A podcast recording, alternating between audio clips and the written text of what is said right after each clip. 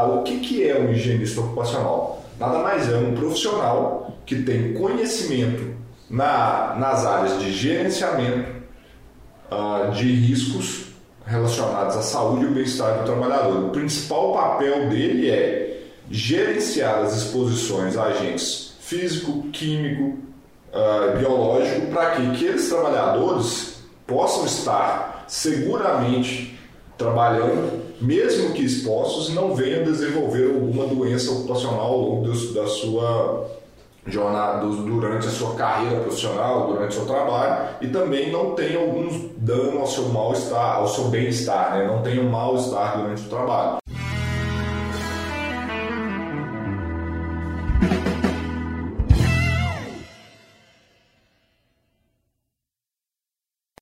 Olá, seja bem-vindo ao Pausa para Respirar, o podcast semanal sobre higiene ocupacional aqui da Analytics Brasil. Eu sou o Rodrigo. Eu sou o Douglas. Eu sou a Gabriela. E eu sou o Leandro.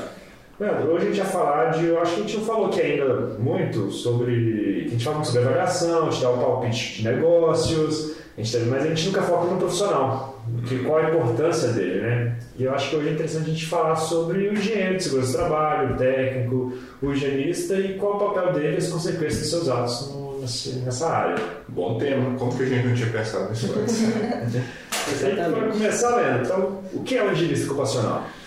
Cara, essa é uma definição bem interessante, porque no Brasil hoje não tem, não tem uma lei ou nada que determina assim, a profissão de higienista ocupacional. A BHO, há alguns anos, fez um trabalho muito interessante que foi incluir a profissão de higienista ocupacional no Código Brasileiro de Ocupações, CBO. Uh, ah, todo mundo que tem uma carteira assinada tem lá qual é a ocupação que ele tem.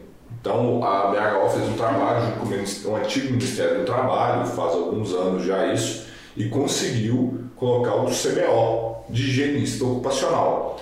Mas ah, o que, que é um higienista ocupacional? Nada mais é um profissional que tem conhecimento na, nas áreas de gerenciamento ah, de riscos relacionados à saúde e o bem-estar do trabalhador. O principal papel dele é gerenciar as exposições a agentes físico, químico, uh, biológico, para que aqueles trabalhadores possam estar seguramente trabalhando, mesmo que expostos, não venham desenvolver alguma doença ocupacional ao longo da sua jornada, durante a sua carreira profissional, durante o seu trabalho, e também não tenham alguns dano ao seu mal-estar, ao seu bem-estar, né? não tenham mal-estar durante o trabalho. Então, de forma generalista, o que a gente pode fazer? Um profissional de higiene ocupacional, ele não tem que ter uma formação específica, ele, pode, ele tem que ter conhecimentos práticos em física, matemática, toxicologia, química,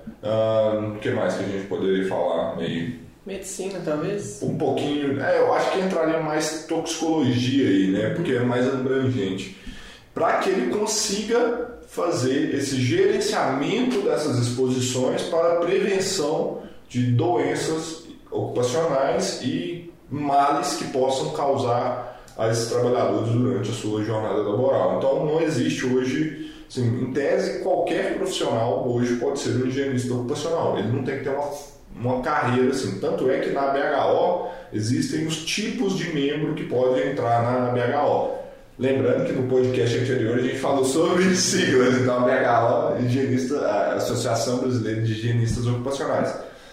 Mas assim, quando é membro efetivo, é, que é um membro que já é como se fosse assim, o mais alto membro, categoria de membro que pode ter na, na BHO, é, ele tem que ser um profissional da área de exatas, física, química, engenharias no geral, farmácia, medicina, uh, biologia, nessas áreas que estão interrelacionadas. Então, qualquer profissional dessa área ele pode se aplicar, mas também você pode ser um membro técnico, um membro. Tem uma outra categoria lá que pode ser qualquer profissional, advogado, fonoaudiólogo, administrador de empresa, desde que ele tenha interesse. Então, ele pode também fazer parte da BHO. Só que para a gente aplicar as, os conhecimentos né, da, ciência e a arte da higiene ocupacional, você tem que ter mais um pouco de conhecimento na área de exatas, química, é, um pouco de toxicologia e, essas questões.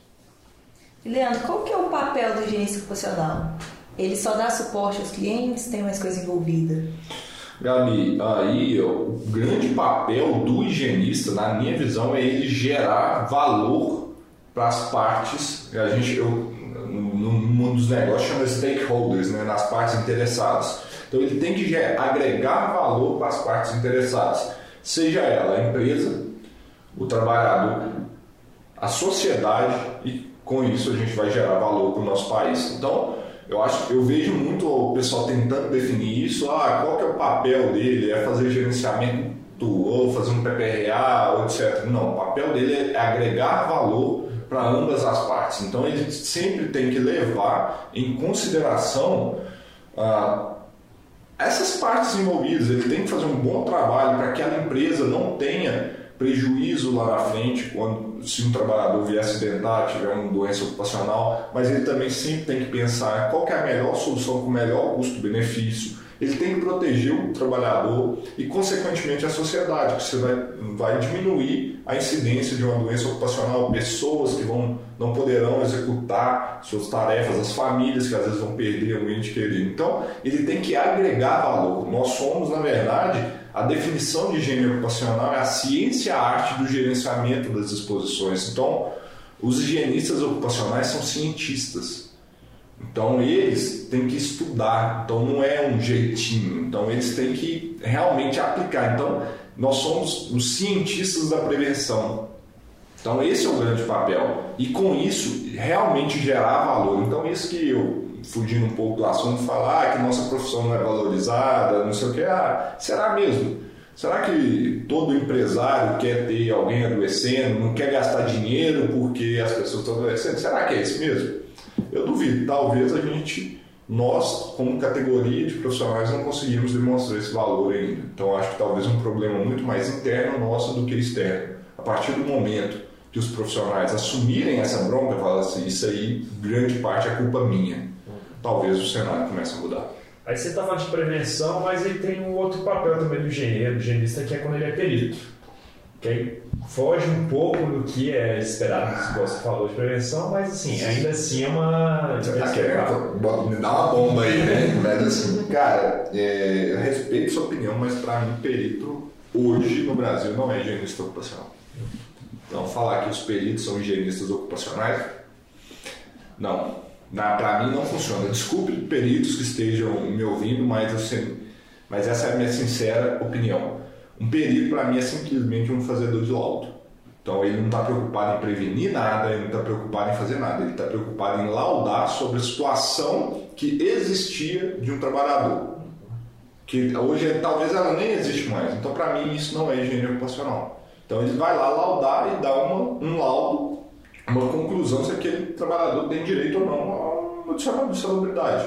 Isso para mim não é prevenir, ele só está servindo para dar uma conclusão para o juiz tomar uma decisão. E isso para mim não é fazer higiene ocupacional. Então, quando eu dou meus cursos, meus treinamentos, o pessoal fala: ah, o curso de higiene ocupacional você vai falar muito de perícia, não sei o que lá. Cara, não vou porque perícia não é higiene ocupacional na minha visão. Então, é, eu vou ensinar eles se eles precisarem, lógico, vai ter conteúdo que vai ajudar demais a eles a concluírem sua exposição. Mas o foco lá é prevenção de riscos químicos, não é fazer laudo. Você comentou um pouco antes, Leandro, é, sobre essa estigma que tem na área de, de às vezes ser mal vista né, dentro das empresas. Ah, eu, pelo menos, creio que existe uma estigma no sentido de que muitas vezes o engenheiro de segurança do trabalho ou o higienista é visto como vilão, o cara que vai vai Às dar gasto, vai... Às vezes a gente usa máscara o dia inteiro, é... absurdo. Por que, que você acha que existe esse, esse, esse preconceito, é, literalmente um preconceito né, sobre a área? Primeiro, por causa dos profissionais. É, para mim, assim, sem sombra de dúvida, a culpa principal é dos profissionais. Enquanto, igual eu falei antes, enquanto nós, como profissionais, não assumirmos essa bronca e falar, assumir que isso é parte nossa, isso nunca vai mudar, tá? Ah, quando você sempre terceirizar a culpa pro outro, ah, não sei o que, não me valoriza, ah, lá não me valoriza. Enquanto isso acontecer, isso não vai mudar. Mas o que que ficou conhecido a profissão de engenheiro de segurança do trabalho e higienista ocupacional? É o cara chato, que muitas vezes a formação dele é horrível, ele não tem conhecimento algum. E muitas vezes, muitos profissionais acabaram nessa área por falta de opção, não foi por escolha de fazer prevenção, então o cara está ali obrigado a fazer, então ele não quer entregar nada mais, ele é nada mais, nada menos um cara chato que está dentro da empresa, calculando indicadores de acidente, doença do trabalho, que são só. Ele só entrega coisa ruim. O produto dele é horrível, vai, tipo assim, ele não, geralmente ele não está pensando em coisas boas, ele só traz notícia ruim, aconteceu um acidente, aconteceu um Ele nunca comunica uma coisa boa, de forma geral. Ele passa a maior parte do tempo fazendo alguns trabalhos assim que vamos dizer que, cara, que não agrega valor nenhum para a empresa. É cuidar de, sei lá, de, vamos dizer, é quase um almoxerifado de EPI cara é só responsável ali por almoxerifado de EPI, que isso é custo, ele não consegue provar valor, do, ele nem sabe qual que é o valor dele para a empresa, na maioria das vezes. Então, se ele não sabe nem o valor dele, ele não sabe qual que é o valor dele, como é que ele vai mostrar valor para a empresa? Então a estigma é essa, todos. Não tem como não, o cara não entrega valor. Ele entrega nada mais, nada menos que a obrigação. Ele é um mero fazedor de papel. Ele está ali você pergunta a maioria dos profissionais, ah, por que, que tem um SESMIC nessa empresa? Ah, não, porque na NR fala que empresa de, de grau de risco tal, um tanto de empregado, tem que ter não sei quantos engenheiros, quanto tempo de segurança, tem o quadro das NR. Uhum. Por isso que ele está ali. Ele não consegue te dar uma definição clara que ele está ali para economizar dinheiro para aquela empresa. É para isso que ele está. Muitos não tem nem isso. Eles já vão lá assim, eu já sou mal necessário aqui e tal. Sim. Então, se, se o cara já entra assim, como que ele vai querer ser valorizado? Eu falo, cara, eu, eu escolhi essa profissão, foi por acaso. Eu não sou engenheiro de segurança, nem técnico de segurança, mas a parte de higiene profissional foi por acaso, mas quando eu conheci, foi porque eu realmente vi nessa profissão algo, um propósito muito grande, que eu poderia agregar muito valor para as outras Então, eu escolhi essa profissão e eu quero entregar valores e fazer diferente. Então, eu não posso reclamar. Hoje eu sou um profissional altamente valorizado. Mas eu criei isso. Eu fiz, foi eu que criei isso para mim. Então, as pessoas têm que realmente pensar qual é o papel dela, qual é o propósito dela na área. E sendo muito sincero com vocês, quem está assistindo aqui, quem não tem propósito para estar tá nessa área, cara, sai. Não fica não. Vai procurar alguma coisa que vai te realizar. Não vai para essa área simplesmente por falta de opção. Tem coisas melhores para você fazer do que ou empregos melhores que você pode fazer quando você não tem essa opção. É, a área de segurança do trabalho, para quem não tem opção, é a pior que existe. É muito ruim. Então é isso. Né? Esse estigma. O cara não entrega valor ele é um mero entregador de notícia ruim. E aí, como é que alguém vai valorizar? Não tem como, não, né? Sim, é, é muito uma questão de mindset, né? E o cara se auto-sabota e assim ele sabota a área, sabota o nome e acabou criando esse, esse grande estigma que a gente tem aí, que, que vem lá de hoje, né? Não é de hoje. Hum, mas o pior é porque ele continua terceirizando isso. Sim. É difícil você ainda encontrar um profissional que ele venha falar assim, não, o problema está comigo. Uhum ah, é a área, os profissionais não se ajudam, o empresário não vê valor no que eu faço, etc. Quando você fala, opa, peraí, não, deixa eu me organizar internamente, qual que é o meu problema? Eu me dou valor? Uhum. E outro grande problema é que eu falo assim, a maioria dos profissionais da área não estuda. O cara fez uma pós-graduação e morreu ali. Então, ele é um profissional ruim. Ele é fraco, ele não entrega. Então acabou ali. Então a pessoa quer ser valorizada e ela não entrega, ela não estuda, ela não dedica nem uma hora por semana para garantir um, um amadurecimento, uma evolução naquela profissão que paga as contas dela hoje e aquela profissão que vai garantir os sonhos dele do futuro. E o cara quer ser valorizado. E eu falo assim, não é pagar curso não. Eu falo assim, hoje, se você, vamos falar de riscos químicos. Se o cara quiser estudar, eu tenho duas horas de conteúdo de graça no meu canal, assim, garantido toda semana. Uma live e esse podcast. Então o cara, ele pode escutar essas lives aqui, às vezes dirigindo, fazendo alguma coisa. Então, se a pessoa não estuda para aquilo que garante, enche a barriga dela hoje. E para aquilo que ele pensa que vai alcançar o futuro dele lá na frente, ele quer ser valorizado como? Não tem como. Né? Ele nunca vai ser valorizado mesmo. E isso piora ainda mais quando você vai para o nível de técnico de segurança. Os engenheiros, já, já, o nível já está ruim. A formação de técnico de segurança do trabalho é horripilante. E o pessoal não, também não, não, se dedica. Tanto é que os poucos técnicos, eu conheço poucos técnicos de segurança do trabalho, que os caras são muito bons, são muito valorizados, que inclusive ganham mais dinheiro que muito engenheiro de segurança do trabalho. São melhores até que os engenheiros. Né? Muito né? mais, muito mais. Só que são pessoas que dedicam, que estudam, que correm atrás e que viram dentro delas, assim, eu mudando no meu pensamento eu posso fazer a diferença, eu não vou esperar o externo mudar.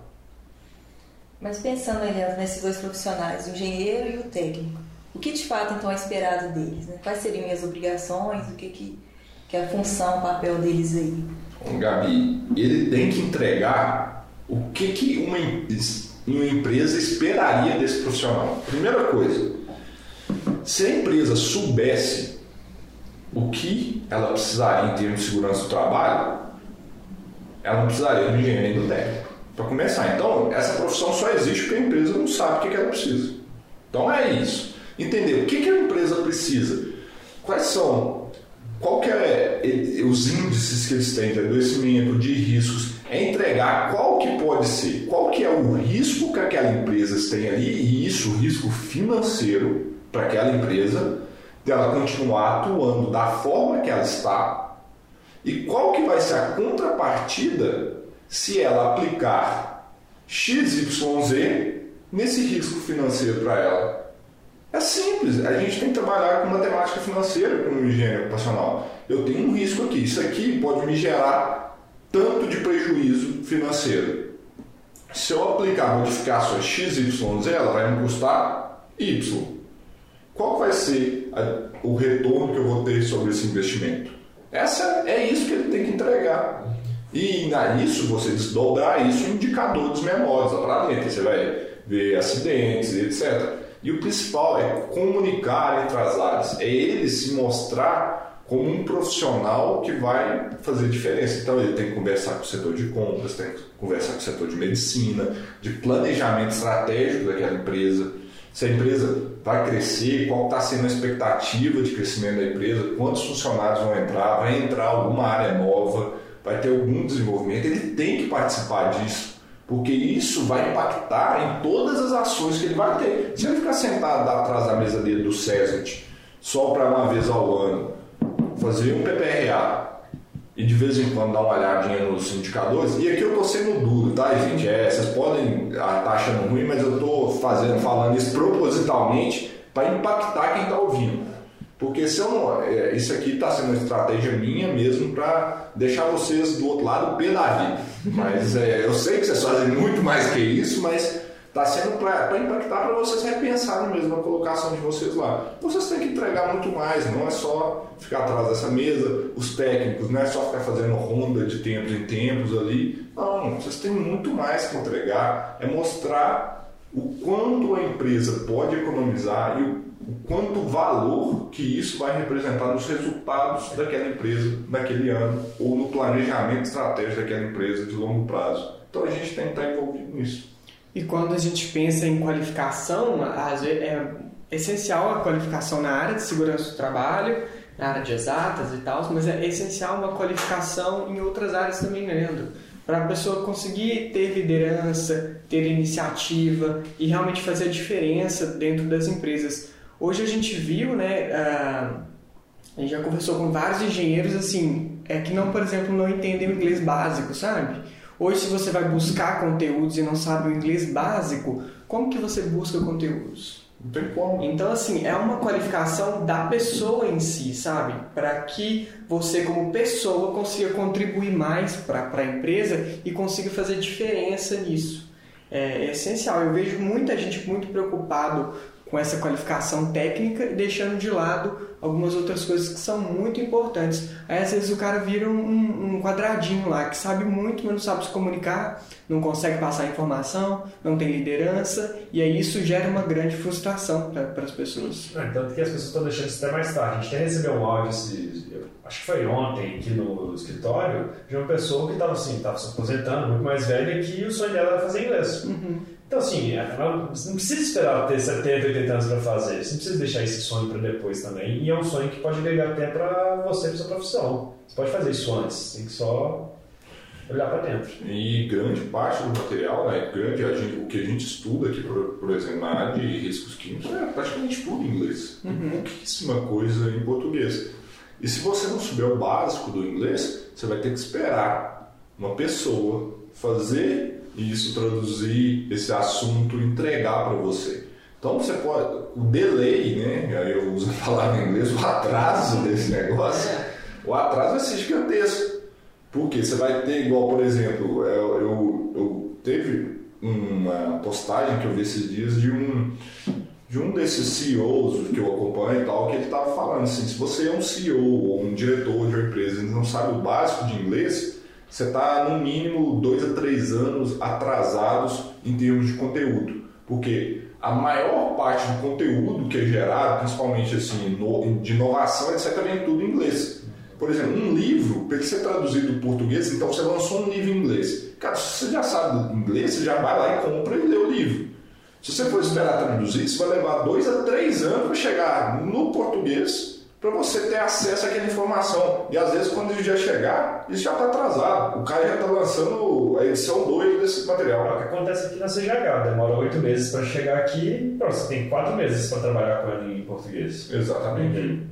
E ele atualizou de novo. É. E ele já atualizou de novo. Então a gente, por exemplo, tem aqui a CGH, chega em fevereiro, já tem a CGH. A gente já consegue dar ah, indicativos, estudar o que, que mudou, o que, que não alterou em fevereiro. Porque a gente sabe o básico do inglês para conseguir ler e entender aqueles negócios. Sim. E essa questão do estudo, eu queria só pontuar uma coisa, assim, que o momento que a gente vive com essas alterações das NRs, sabe o que eu tenho visto muito, que é muito interessante, que me assustou? É que muitos profissionais da área estão, assim, de cabelo em pé por causa das alterações, porque está alterando muita coisa. E não porque na essência da alteração, mas sim na quantidade de alterações. Eu estou perdido com a quantidade de alterações que estão tendo. Gente, é só sentar e estudar hoje. É, é, são normas. Não está inventando nada, não. É. Por onde que eu começo a lá? Começa aonde que eu faço. É sentar e estudar as alterações que estão aí. Porque as pessoas estavam acostumadas, ficaram 40 e tantos anos sem mudar nada. Agora está mudando. Não vou entrar em mérito se eu estou de acordo ou não com o que, que mudou. A quantidade de mudança que vai ter nesses próximos 3, 4 anos vai ser imensa, em número. E se não sentar para estudar, vai ficar para trás. E olha que essa documentação está em português, hein, gente? Sim. Apesar dos erros cara, grosseiros de português das normas, mas tudo bem. Mas está em português, não tão bem redigido, mas tem em português. Então tem que sentar estudar, não tem como. Exatamente. Esse ponto de estudar, quando você toca nas normas, foi até ressaltado lá na BHO, né? A gente até comentou sobre isso. Que eles estavam querendo propor algumas mudanças na NR15 mas chegaram à conclusão de que o que tem hoje ainda não é bem aplicado. Então, vão mudar para quê se o que tem hoje que é mais básico ainda não é aplicado? Então, eu aposto que com essas mudanças da NR, as pessoas vão, vão pensar: ah, eu preciso fazer um curso agora para entender NR. Ah, mas eu não quero gastar dinheiro. Então, tipo assim, é, tem a iniciativa, né? Sente a bunda na cadeira e abra a NR, que é de graça e online e leia, e estude ah, por si mesmo. E vai ter curso, igual quando saiu o social, o que mais apareceu depois? Teve curso de que fazer na social, como utilizar a social, e vai ter uma coisa também, vai ter um curso de MR, mas depende de você. É, e vai ter a galera chorando que Mudou. não quer gastar dinheiro, não é. quer pagar o curso, e é isso. É, essa questão dessas atualizações são bem, bem críticas mesmo, igual isso que você pontuou, que foi falado no congresso da BHO, é impressionante, né? São 40 e tantos anos que a gente tem as NRs e pensar que em 40 e tantos anos a gente não conseguiu aplicar o básico. O básico. E isso é culpa dos empresários? Não é. Parem para refletir quem está ouvindo. É culpa dos empresários? Hoje, a gente tem profissionais que não sabem, que se formam, que não sabem ela redigir um PPRA, que não sabe fazer um laudo de insalubridade, que apesar de que isso não é higiene ocupacional, mas está relacionado. Então, isso é culpa do empresário? Realmente, gente, vamos parar e refletir sobre isso. É, é minha crítica que eu tenho à área aí. Olha, deixa você provocar muito agora, então vamos voltar. Calma. Agora Então vamos falar algumas coisas que são importantes do trabalho de higienista, né? Então são vários pontos, então a gente vai cada um se explicar pra gente. Primeiro que é a a antecipação. Antecipação, aí ó, é o principal que eu falo. Se você é um higienista corporativo ou que está dentro de uma indústria, seu papel principal é isso: é não deixar a empresa gastar dinheiro à toa. Se ela vai iniciar um projeto, se ela vai fazer uma compra de um ativo, uma compra de um insumo, etc., uma compra de um maquinário, você tem que mostrar o seu valor e contar por que você tem que participar dessa decisão. Vamos fugir um pouquinho dos químicos. Vai comprar uma máquina nova que vai entrar lá. Qual que é o nível de ruído que essa máquina vai ao entrar em operação, ela vai gerar no ambiente? Vai estar tudo ok? Não vai? Eu tenho que pensar alguma coisa? Vai entrar uma comprar uma empilhadeira nova. Vai comprar cabinada? Não vai ser cabinada? Qual que é o tipo de dessa dessa empilhadeira, como que é a vibração que ela provoca nos trabalhadores. Então, você deve ser consultado para não é chegar lá de repente, chega a máquina e agora tem que fazer tudo, mudar tudo. E na hora que entra nos químicos é o principal, né? Ah, o setor de compras vai comprar um, um insumo novo. Qual é a composição? A composição desse produto já está prevista no meu programa de prevenção de risco. Ah, Leandro, mas é difícil demais fazer isso. Cara, senta com o pessoal e fala assim: olha, eu vou fazer uma lista de produtos que estão pré-aprovados para entrar aqui. Seja proativo. Mostre, corra atrás. É essencial, né? Entendeu? Então, ah, é mais, eu tô dando uma dica simples. Então, assim, ó, vai comprar tal e tal solvente, beleza? Estuda uns, alguns que podem entrar na sua, na sua empresa, que são pré-aprovados por você. Então, ó, você chega lá, ó, esses daqui pode, pode entrar, agora cota no mercado mais barato, desses daqui, ué. E falou, assim, nem é o pessoal vai falar que é mais trabalho, isso é, na verdade, reduzindo o trabalho. Porque no futuro você tem um trabalho tão maior conta desse que entrou, é Com certeza. É porque é o mal do setor de compras comprar o que é mais barato, né? E a dica é, principalmente para químicos, o mais barato é o mais tóxico. Então, Geralmente, sim, porque quanto mais puro é uma substância, ou quanto mais controlado ela é, mais caro é o processo produtivo, de forma geral. Então, com isso, mais, é, mais cara ela vai ser para o consumidor final. Mas está tudo certo, você pode comprar o produto mais barato, desde que você saiba disso e você antecipadamente, beleza, vai entrar um negócio aqui. Vamos supor, é muito comum quando se troca os arames de solda, eletrodo de soldagem e tal. Aqueles metais que estão entrando ali estavam previstos. Eu tenho sistemas que vão compensar. Ah, vai entrar aqui, vamos supor, cádmio, que é extremamente tóxico.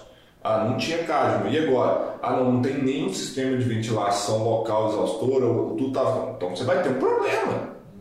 Ah, vai- ah, mas comprei um eletrodo lá que está saindo um real mais barato. Beleza, mas você vai ter que instalar, às vezes, um sistema local exaustor específico para aquele negócio.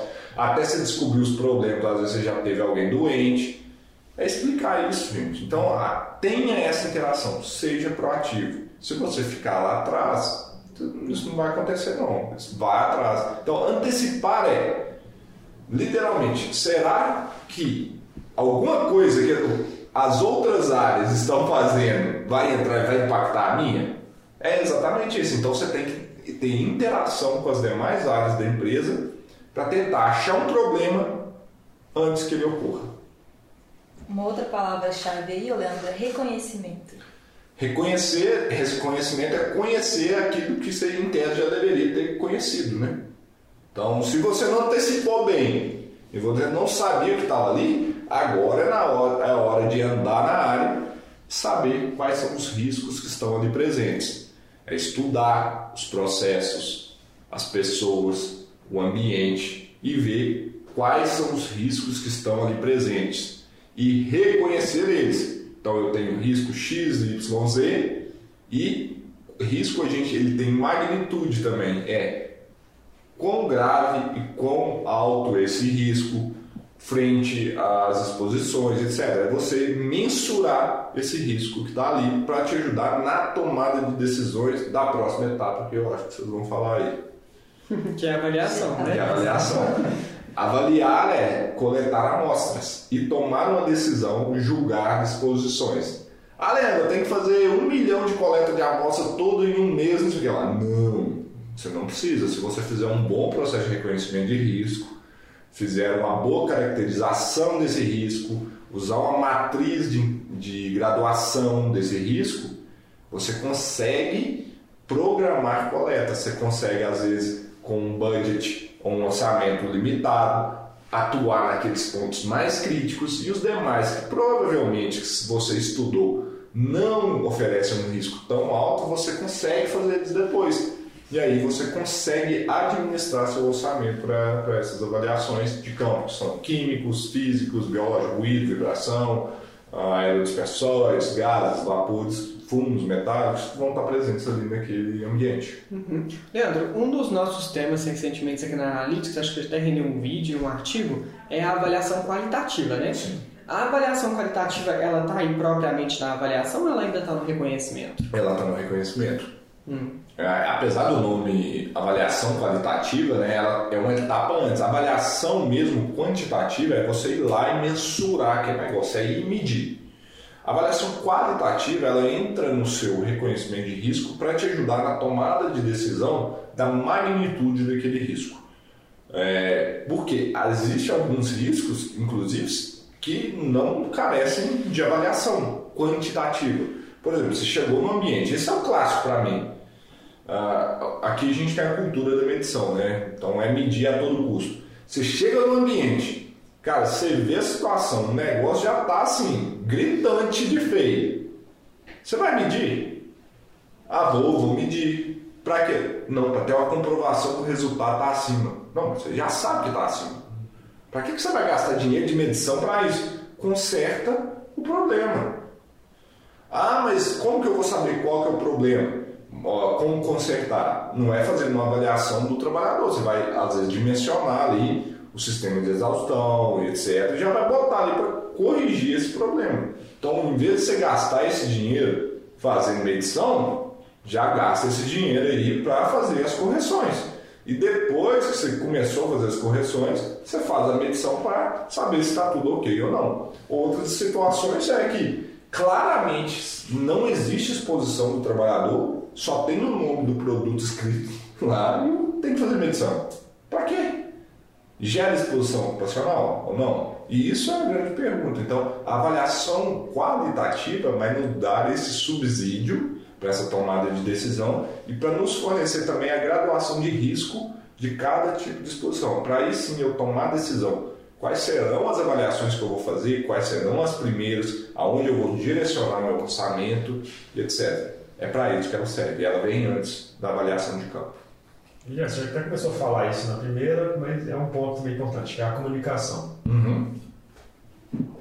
Quem não conversa vai ficar isolado do mundo, né? Então, se você não conversa, se você não tem interação, os trabalhadores não vão saber para que você está ali. Você simplesmente vai ser o chato que está enchendo o saco para eles usar EPI o tempo inteiro. Ou é o cara que vem trazendo notícia ruim que alguém está doente e teve algum problema, ou chamar a atenção deles por causa disso e aquilo outro. Ou lá na, no, nos níveis mais para cima, você é só o cara que traz a desgraça. Então é isso, oh, aconteceu um acidente lá na área, aconteceu aquilo. Não, é muito importante ter essa interação entre todo mundo, porque igual a gente já falou, só assim você vai provar seu valor e vai conseguir realmente é, mostrar qual que é o seu real papel dentro daquela empresa. Então você tem que ter essas interações entre áreas, porque conversando com compras, com RH, você vai saber essas previsões de compra, que vai vir, que vai, vai ter aumento de emissão ou não de pessoal. Conversando com o setor de produção, vai ter um aumento ou não de produção, vai trocar matéria-prima, não vai planejamento das ações, porque às vezes tem indústrias que são bateladas, não é fluxo contínuo. Então, às vezes sua prevenção de risco você tem que estar diretamente ligado com o setor de produção, o gerente de produção, qual é a batelada, quais serão os produtos que vão ser utilizados ali. E aí, às vezes, você vai ter uma prevenção de risco diferente para cada situação. Isso é comum. Então, tem que ter comunicação, senão você vai ser pego de calça curta e você não vai saber o que vai ser feito. E aí, depois, aí você só vai chegar com a notícia ruim. Então, é extremamente importante ter essa interação entre as áreas. E por último, Leandro, controle. Controlar é se eu tenho alguma situação de exposição que pode gerar um risco para aqueles trabalhadores, aí eu tenho que fazer o controle dessa exposição, que é o quê? garantir, de certa forma, que essa exposição não vá causar algum, alguma doença ocupacional ou algum dano à saúde desses trabalhadores no, no curto ou no longo prazo.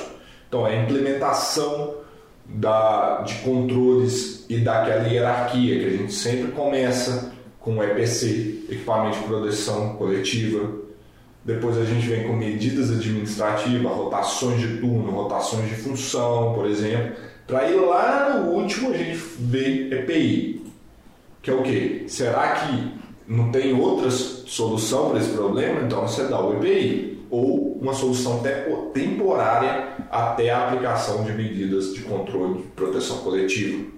Então é realmente você fez tudo o que você tinha que fazer, chegou uma situação que aquelas exposições sim podem causar um dano à saúde daquele trabalhador. Aí você tem que agir corretivamente, e já não é prevenção, já é ação corretiva para baixar aquelas exposições para que tenha uma, uma baixa probabilidade de ocorrência desses adoecimentos ocupacionais ou causar mal-estar a esses trabalhadores. Você, a gente destacou aqui então, né, várias etapas aí que compõem a, a, a função, o papel do higienista ocupacional dentro da empresa. Existe alguma outra coisa que a gente podia destacar aí como sendo muito importante durante esse processo? Bom, eu acho que, igual a gente já falou, mas é pontuar mais, é, o higienista ocupacional é um profissional multidisciplinar, e isso você pontuou, vocês pontuaram muito aqui. É, não basta saber norma, uh, saber um pouquinho de cada coisa. Então, e você também não, tem, não é obrigado a saber de tudo. É uma área muito ampla. É, não tem como saber de tudo. Então você, você tem que ser multidisciplinar, você tem que saber pelo menos o básico muito bem. Então é isso que eu falo, saiba o básico muito bem. E aí tenha profissionais especializados muito bons em determinada área. E eu falo muito disso com um exemplo pessoal, eu, Leandro. Ah, eu sei o básico muito bem, mas eu tenho um aprofundamento na aula de agentes químicos. Ah, Leandro, você sabe ruído? O básico muito bem. Leandro, você sabe vibração? O básico muito bem. É, calor? O básico muito bem. Nada além disso. Eu sei como contratar, como olhar um equipamento, se eu precisar fazer esse serviço. Sei fazer um básico de gestão, mas aí eu aprofundei meus conhecimentos em agentes químicos. Então, é, é, essa é uma característica de um profissional legal, muito bom. Então, se você for, por exemplo, um gestor de um SESMIT, saiba o básico disso e aprofunde-se em gestão, aumente seus conhecimentos em gestão. Se você é um consultor, aprofunde em um em consultoria, vendas de serviço e etc. E tenha profissionais muito bons que você pode contar para te suprir com conhecimentos específicos. Exemplo dos agentes químicos, você pode ter um, um, um, uma, um consultor muito bom, por exemplo, Analytics. Você não é obrigado a saber tudo de agentes químicos, mas a qualquer momento eles podem recorrer a gente, que a gente vai dar bons subsídios, bons conhecimentos para eles para tomar decisão. A mesma coisa, tenha bons é, consultores ou pessoas extras, ruído, proteção respiratória, proteção auditiva e por aí vai. Isso mescla, isso vai te fazer ter mais sucesso. Não, não tem a falsa uh, pretensão de que você tem que ser bom em tudo. Isso não vai acontecer. Faça o básico muito bem. Eu costumo falar, qual que é o segredo do sucesso? É você fazer o básico muito bem.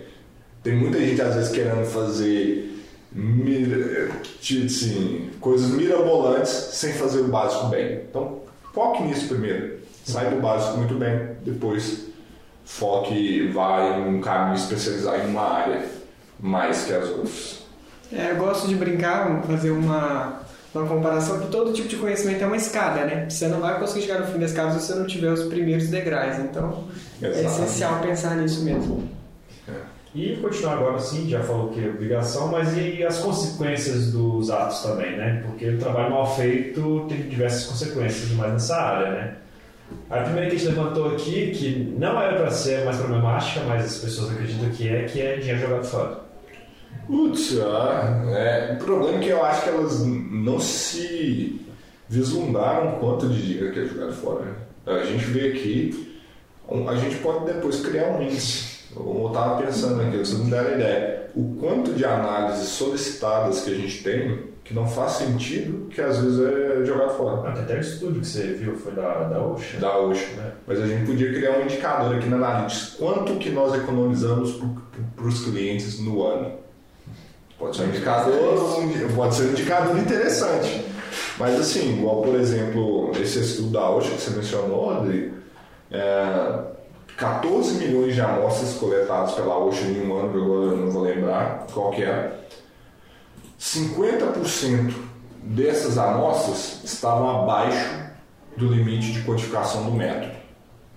20% estavam superiores a duas vezes o valor do limite de exposição ocupacional. Ou seja, duas vezes acima do limite de, é, limite de exposição ocupacional, você já tem uma clara indicação que a situação está preta, você não precisa nem medir. Uhum. Muitos dessas 50% dessas amostras que deram abaixo do limite de quantificação provavelmente já tinha fortes indicativos que não teria exposição ocupacional desses trabalhadores. E o questionamento que a OSHA se fez, e isso é detalhe só abrindo um parêntese, isso foram amostras coletadas pela OSHA em, em tese, com profissionais que têm preparados, que têm bons conhecimentos, e isso nos Estados Unidos. Agora, traz isso para o Brasil, só para a gente pensar, isso a gente está falando dentro da OSHA. É, então, o que, que é a conclusão que a OSHA fez? Ou assim, será que nós estamos gastando o tempo necessário para fazer o reconhecimento e avaliação qualitativa desses riscos ou estamos partindo só para fazer medição à torta e à direito, despendendo um dinheiro que não precisaria? Se a gente for falar 14 milhões de amostras, então é muita grana, gente. Se a gente colocar, então era quase 70% das amostras que a OSHA coletou elas teriam indicativos que não precisaria ser feitas amostras. 70% é muito alto. Agora transportas para o Brasil.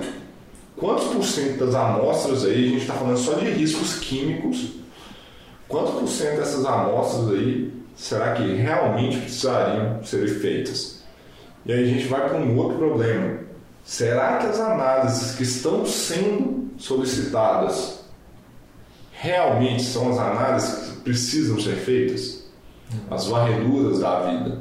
A gente tem exemplos e exemplos aqui que a gente reduziu é, orçamentos do, dos nossos clientes estudando melhor aquele parâmetro, a situação e sugerindo algumas análises mais, mais é, direcionadas. direcionadas. Um exemplo clássico que eu, eu lembro é, um colega meu que fez até pós-graduação comigo em HO, ele mandou para mim uma lista gigante, gigante, umas 400 substâncias assim para analisar. E ao bater o olho aquilo ali, já me deu um forte indicativo que aquilo ali era de um laboratório químico. E eu perguntei, ah, isso aí é um laboratório? Ele falou assim, é. E a maioria ali eram alguns sólidos que a gente que está no laboratório sabe. Você pega uma espátulazinha, uma colher, colherzinha, imagine só, você está cozinhando, você vai colocar sal para temperar sua comida. É mais ou menos isso que é feito no laboratório que você pega lá, só que você põe na balancinha e é, e é mais controlado ainda. Que momento que gera exposição a esse sólido? E quase 60, 70% desse, do inventário desse laboratório é constituído desses materiais. E aí eu lembro, nessa época eu tinha, eu não lembro de valores absolutos de análise, mas eu, eu lembro que a redução de preço foi tipo 80% entre se eu cotasse tudo e o que eu realmente poderia gerar risco. Como eu não estava lá, eu nem sabia se eu sugeri algumas análises, mas poderiam nem mesmo gerar risco porque não era disposição. Mas essa redução foi de 80% em valor. Então, a gente, sabe, eu vejo isso muito comum. Então, as pessoas têm que se qualificar, reduzir custo, é muito importante na nossa área. Então, é só com conhecimento que vocês vão ter capacidade técnica para conseguir fazer essa redução de custos. Não tem como. Um outro problema que a gente tem também, Leandro, é em relação ao mau uso do EPI, né? E às vezes até esse uso sendo desnecessário.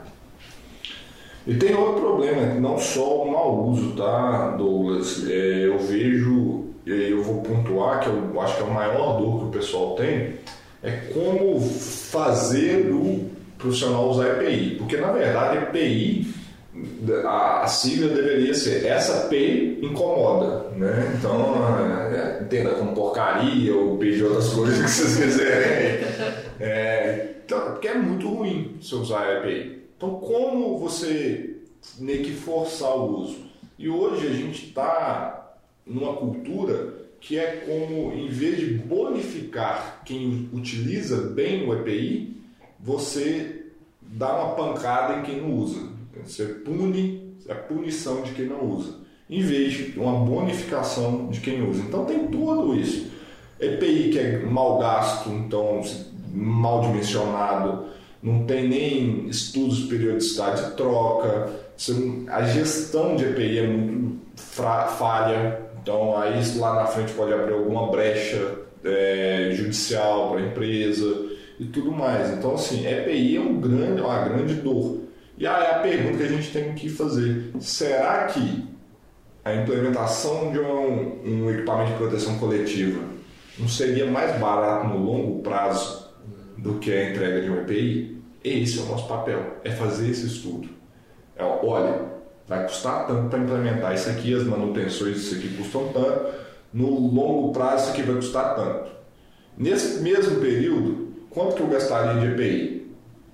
X. Ah não, então no longo prazo o EPC traz mais benefício. O retorno do seu investimento aqui vai ser de tantos por cento. Esse é o papel simples de um higienista dentro de uma empresa. É isso que tem que ser feito. Recomendações. E uma consequência bem crítica do trabalho mal feito é a questão de doenças e riscos da saúde do trabalhador. E também, nos piores dos casos, pode chegar a gerar até incapacitação e morte. Não, isso aí é a pessoa, né? Você vai para sua casa, vai dormir, você vai estar bem, sabendo que alguém ali está, às vezes morreu, adoeceu por causa de uma negligência ou uma falha técnica sua. Porque, vou ser bem sincero para vocês, tá? Né, quem está me ouvindo aqui. Se tem algum acidente, algum acidente grave, alguma coisa assim, uma, mas doença ocupacional principalmente, isso aí, grande parcela dessa culpa é do profissional de higiene ocupacional. Não tem como se ausentar, não. Quer dizer que teve uma falha durante o seu processo de reconhecimento, avaliação e controle desses riscos. Então, grande, grande parte é sua. E isso aí pode impactar muito, né? Porque até financeiramente para esse profissional, que a gente está vendo aí cada dia mais a Previdência entrando com ações regressivas. Ah, isso uma hora as empresas vão acordar e isso aí, essa, essa bomba vai estourar na mão de quem estava ali para fazer essa gestão. Uhum. E se você é um consultor externo ainda, é mais fácil chegar até você, porque você foi contratado ali em tese para resolver esse problema. Se você não resolveu e teve o problema, a empresa pode falar assim, não, beleza, eu contratei alguém para esse trabalhador adoeceu, a culpa é minha, o INSS vai me cobrar, beleza, eu posso até pagar, mas eu contratei uma empresa aqui para resolver isso. Então, se ela não resolveu, ela que me pague. Uhum. Então, isso aí está sendo uma coisa que o pessoal está começando, começando a fazer, então pode vir ser um custo para você como profissional lá na frente. Então, eu. É, a pior coisa para nós, como prevencionistas, que esse é o grande papel, do, do higienista ocupacional nas empresas é saber que teve alguém que adoeceu, faleceu ou teve alguma incapacidade durante a sua jornada laboral por causa das exposições a esses agentes, né? Então essa é a pior coisa que poderia acontecer sem sombra de dúvida. E o que impressiona é que tem gente que vende laudo ou faz a prevenção, faz uma, um laudo de qualquer jeito e não nem se preocupa com isso, está dormindo. Tá tranquilo, né? Aí é questão de propósito de vida, né, gente? Então acho que a, a, a, pessoa não escolheu essa profissão como um propósito, foi uma falta de opção. Ah, vou ali fazer isso porque é o que está tendo. E aí acontece isso, mas isso não também, gente, não é mérito da nossa profissão, tá? É, ocorre em todas as áreas. O que tem que fazer, que eu acho que é diferente na maioria das áreas, é que as pessoas, voltando ao tema inicial, elas assim, eu vou fazer diferença Tá, tá ruim para uns? Tá, mas eu consigo demonstrar meu valor e fazer coisas boas. Então, de novo, volta lá. Depende mais de você do que dos fatores externos.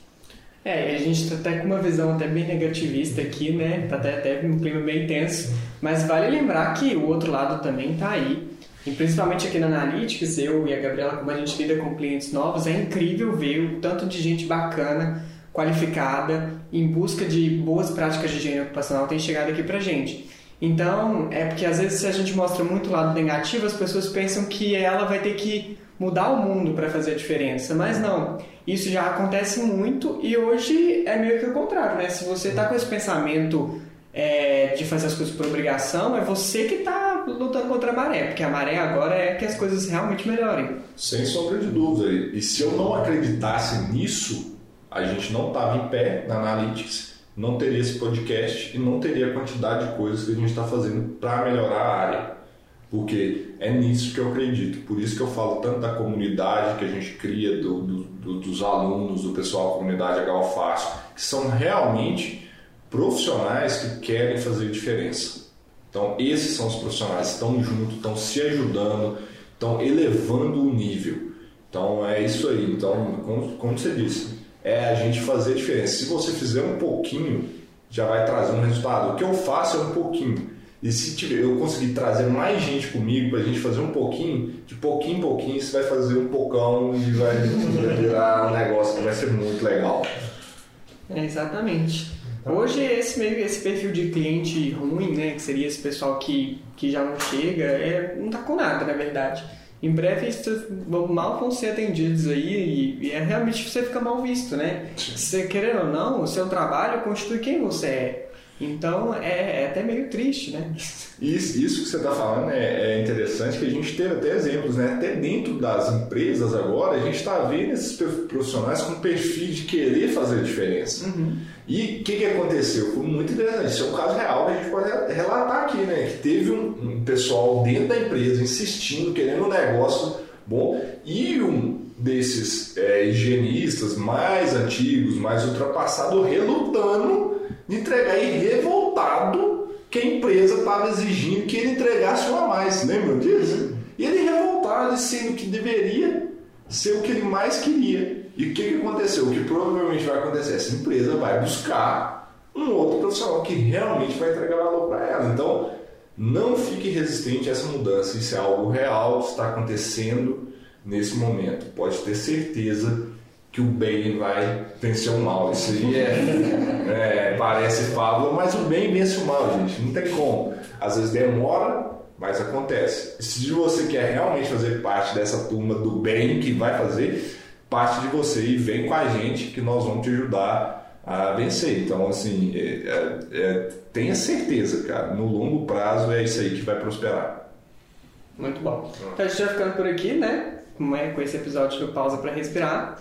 Eu espero que vocês tenham curtido o nosso episódio e que acompanhem a gente nos próximos. A gente está disponível em todos os canais agora, né? Na Apple, no Spotify, no Deezer, YouTube, YouTube. Facebook, Instagram. Instagram. Tá em tudo quanto é lugar O aí. Analytics está tomando conta de tudo. Se fecha o olho, ele aparece pra você também. Ah, Eu posso não aparecer ou vocês vão me escutar. E alguma- o pessoal da área de tráfego aqui, eles estão, eles estão fazendo um arrastão aí nas redes sociais. Sim. Então ficamos por aqui, né? Vale a pena lembrar também que tudo pode ser mudado, começando hoje, né? Novas atitudes. E até a próxima, pessoal. Isso aí, pessoal. Então, vocês estão respirando bem por aí. é, vou roubar do Rodrigo. Então, continuem respirando bem por aí. Até a próxima, até o próximo podcast. E vejo vocês nas lives, no nosso canal. Segue aí a gente nas redes sociais. Vocês vão ter muito conhecimento e para fazer parte dessa turma que quer fazer diferença na área. Se você tem esse princípio, vem com a gente. E eu que arrumei esse bordão primeiro, né? Então você tem todo o direito de usar ele. Tá bom. Valeu, pessoal. Valeu, gente. Abraço.